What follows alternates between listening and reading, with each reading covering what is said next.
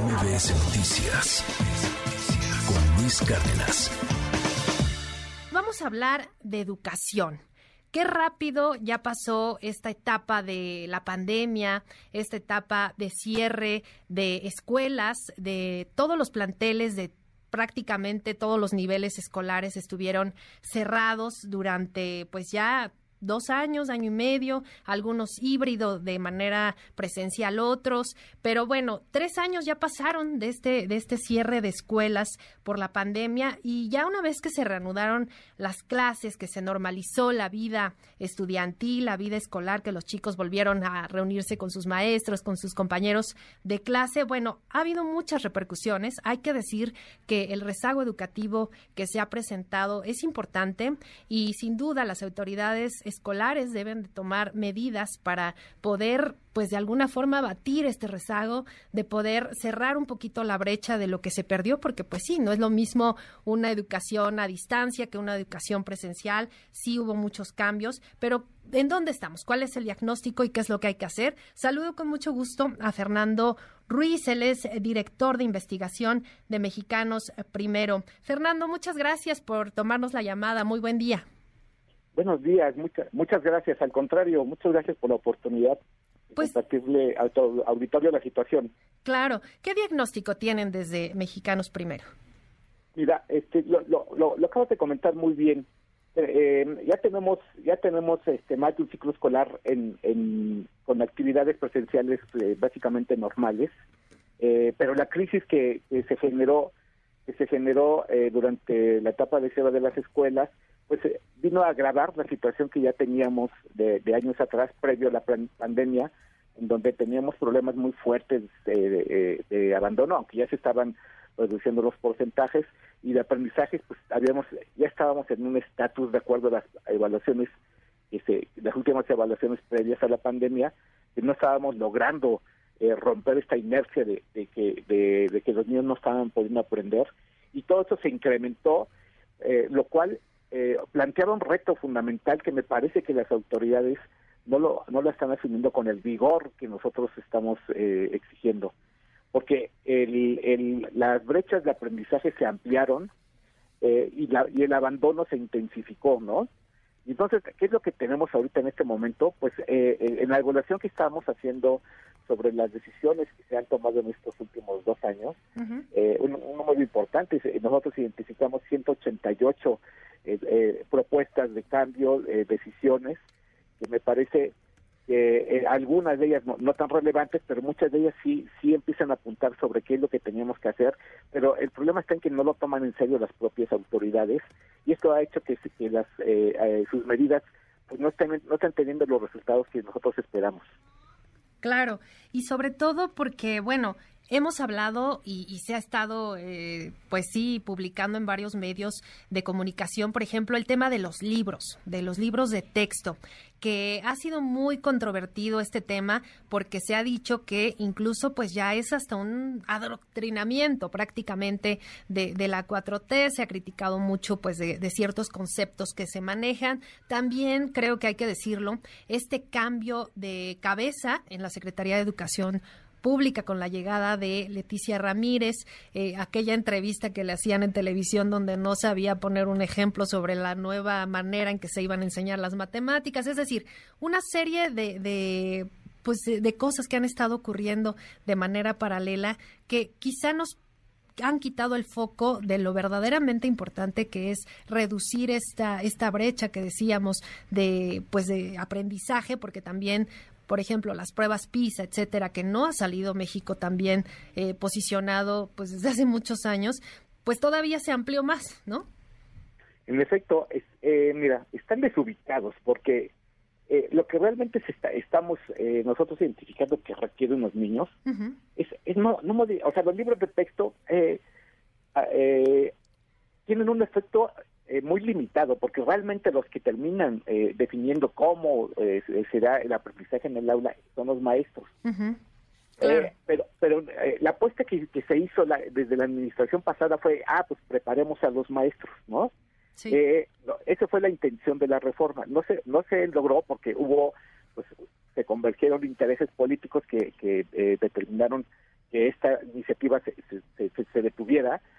Y entonces lo que estamos nosotros planteando es algo muy muy sencillo. eh, enfoquémonos en los niños, o sea, es algo increíble que nosotros tengamos que hacer este tipo de definiciones. ¿Qué es lo que necesitan los niños para, para resolver este abandono? Necesitan un apoyo complementario a las clases que están recibiendo con sus maestros, porque los maestros están desafortunadamente metidos en todo este vorágine de iniciativas desubicadas y fuera de lugar que las, en, la, en la que las autoridades educativas los están metiendo, como la revisión de los planes de estudio, como eso, esa discusión que se ha generado a raíz de la de la, de la forma tan, tan poco este, eh, eh, adecuada que están queriendo donde, donde, están queriendo reformar los libros de texto y de repente a los niños que son el, el, elemento fundamental del aprendizaje pues los estamos dejando abandonados. Todo lo que estamos diciendo es de que a los a los a los niños los tenemos tenemos que dar un, acompañamiento y, y, asesoría complementaria a las clases tenemos que organizar eh, nuevamente el horario escolar para que tengan más tiempo para aprender. Lo que necesitamos es que ellos estén enfocados en, las aulas, aprendiendo eh, mucho más tiempo que el que están ahorita eh, realizando. Y finalmente, se tiene, tenemos que cambiar las prácticas pedagógicas. Eso es lo fundamental. Y entonces de repente cuando cuando nosotros estamos discutiendo esto, la discusión de los libros de texto me parece que nos distrae, como tú dices. Me parece que, no, que no, no es por ahí. Claro, y, y, esto que comentabas, que, es fundamental de, del acompañamiento que debe de haber y, pues lo que en casa creo que también los padres de familia deben de, trabajar, porque pues no solo es la escuela, ¿no? Eh, hablábamos al inicio de la emisión de, de, pues de estos casos de, bullying, de violencia que se han visto y que se han reproducido pues en los últimos días en redes sociales, muy lamentables y muy preocupantes también, pero creo que va muy de la mano con, el trabajo que debe de hacerse en casa desde la parte de educación, de valores, de, ética, pero también en la parte, pues sí, de, aprendizaje, de, reforzar las tareas que a lo mejor en, la escuela no, no terminan o que pues simple y sencillamente por tanta información que, que se quiere transmitir a los niños, pues no logran comprender todo, ¿no? Yo estaba leyendo este, este estudio que, que, presentaban, eh, Equidad y Regreso, que daba unas cifras que, que de verdad alarman era el, eh, que el 23% de niños y niñas adolescentes entre 10 y 15 años no pudieron comprender un libro o un texto más bien de tercer grado, cuando en mayo del de 2021 sí lo habían podido hacer. Y es que pues sin duda es muy importante la comprensión de la lectura y a veces pues por leer o por por hacerlo más rápido, por exigirles quizás a los niños eh, que lo hagan más rápido en otras condiciones, pues no lo comprenden, ¿no? Mira, abordaste dos puntos que me parecen muy relevantes. El contexto actual de, de, violencia que se está incrementando, por lo menos así lo estamos percibiendo, porque no tenemos datos, eh, cabe destacar que esta administración no quiso, por ejemplo, en caso de la, de la violencia y las adicciones, continuar por, por cuestiones presupuestales con el levantamiento de las encuestas para que pudiéramos ver cómo está agravándose esta situación, pero bueno, las percepciones dicen que estamos en, una situación eh, en, donde se está incrementando los casos. Y luego eh, tenemos el problema de, de, los aprendizajes que se perdieron, y que no contamos en este momento con información por parte de la Secretaría de decirnos qué tan mal están los, los estudiantes con las evaluaciones de diagnóstico que ya aplicaron este año y el año y el año pasado. Lo que nosotros estamos eh, eh, diciendo es que eh, aparte del fracaso de, de, las estrategias gubernamentales para manejar el, la violencia en las escuelas, este es un factor que está contribuyendo a que las personas, a que los estudiantes no logren alcanzar los aprendizajes. Y ese es un planteamiento que nosotros vamos a trabajar más el, el mes que viene que presentemos una investigación, pero te adelanto mucho que esta, eh, si los maestros no construyen nuevas prácticas de aprendizaje en donde estén insertos el manejo socioemocional, que es un elemento fundamental para poder eh, eh, construir eh, y ser más efectivos en, en, en, tiempo más corto los aprendizajes, pues no vamos a lograr remontar esta situación que tú acabas de comentar y que nosotros hemos estado señalando insistentemente desde el año pasado. Son las prácticas de los maestros los que van a empezar a tener resultados y eso yo creo que es una prioridad que me parece que la de Educación Pública este, paradójicamente no la tiene. Claro, y, y, por último otro punto que también es muy preocupante es el abandono, ¿no? Eh, quizá hablamos ahora del rezago, de, de, las dificultades que, que han tenido los chicos para, pues ahora, ahora sí que regularizarse, ponerse al corriente con lo que pues quizá tuvieron que, dejar de aprender o que se les complicó más hacerlo en casa por su cuenta con, con los papás haciéndola de maestros en esta pandemia. Pero otro punto que es súper relevante es el abandono, porque quizá muchos niños eh, por la condición eh, familiar de sus padres, etcétera, pues definitivamente no pudieron seguir estudiando, no pudieron tomar clases en línea por un montón de, contextos eh, familiares y también pues económicos quizá en, en comunidades que pues es difícil el acceso de internet, etcétera. ¿Qué, qué pasa con estos niños que, que, definitivamente dejaron la escuela y que pues muchos no la no lo retomaron o no han podido retomarlo quizá? Mira, eh, ahí ahí es una es también nuevamente eh, un tache a las autoridades porque es increíble es increíble que, la, eh, que el abandono que es uno de los problemas crónicos que tenemos y que se han incrementado pero no es no es una novedad no tengamos, no sepamos cuáles son las razones reales de los estudiantes. La única evaluación, la única eh, información eh, representativa a nivel nacional que se, que se, que se tiene para abandono es de 2012 y, y fueron para los estudiantes de educación media superior una encuesta muy muy muy bien realizada pero ya ya totalmente eh, rebasada entonces lo que lo que lo que estamos de repente pensando eh, y nos extraña mucho que el gobierno que el gobierno crea cree que solamente con las becas van a solucionar el problema pues es evidente que no lo está logrando porque no son no son solamente las razones económicas las únicas que están detrás del abandono hay un montón de situaciones de situaciones muy diferentes pero lo que nosotros estamos planteando es decir pues por favor vayamos por esos estudiantes que, acá, que, que, ya abandonaron la escuela los últimos años, dos años, porque esos son los que todavía podemos regresar a las escuelas preguntémosle a cada uno de ellos eh, por, por, por, qué se fueron, porque si no sabemos cuáles son las razones reales que cada uno de ellos tiene, pues no vamos a poder hacer que el sistema educativo construya políticas para evitar y eh, mejorar los índices de permanencia, si no les, y entonces ellos son los que los que nos tienen que estar diciendo y no tenemos ningún prácticamente ninguna iniciativa que nos esté diciendo eh, que nos esté dando esta información. Y la tercera que, que nosotros creemos que es muy muy muy importante es que no nada más hay que buscarlos y, preguntarles y escucharlos, sino también que no nos podemos regresar así de, de, un día para otro a las escuelas, porque estos estudiantes al tomar esa decisión ya tienen un montón de problemas. Tenemos que darle un curso muy intensivo de, de académico y socioemocional, porque detrás muchas veces de esas decisiones que toman los estudiantes ya hay una carga emocional de decir de fracaso, de un sentimiento de fracaso, que si no lo atendemos, pues nos podemos regresar, pero al siguiente año ver que se van a volver a ir, ¿no? Claro, no, pues es que es, es increíble, ¿no? El no tener este diagnóstico de, del que hablas, pues es súper importante, pues tenerlo, hacerlo de alguna forma, porque no hay manera de atacar un problema si no lo conoces. Y de alguna forma este diagnóstico daría las claves para poder enfrentarlo. Y, y también creo, eh, no sé si coincidas, el tema presupuestal, del que se ha hablado mucho. ¿Es, es suficiente? ¿Hace falta más, más recurso para las escuelas? Porque también veíamos este programa de, de pues rehabilitación de escuelas y demás que hubo también por ahí señalamientos de corrupción, etcétera, pues se va perdiendo en el camino el, el objetivo, que es reforzar eh, la educación desde las bases. Sí, eh, es más, de hecho, parte parte del problema de, que estas iniciativas, estas 188 propuestas de, de eh, eh, que hizo la Secretaría de Educación Pública de su fracaso, uh -huh. tiene su explicación en el presupuesto. Está desalineado el presupuesto eh, de, de, egresos, el, el, el, gasto educativo federal, está desalineado de las verdaderas necesidades que tienen las escuelas, los maestros y los estudiantes,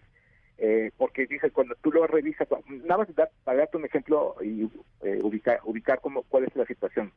En este diagnóstico que la propia Secretaría hizo, eh, eh, hicimos como el cálculo de cuántas eh,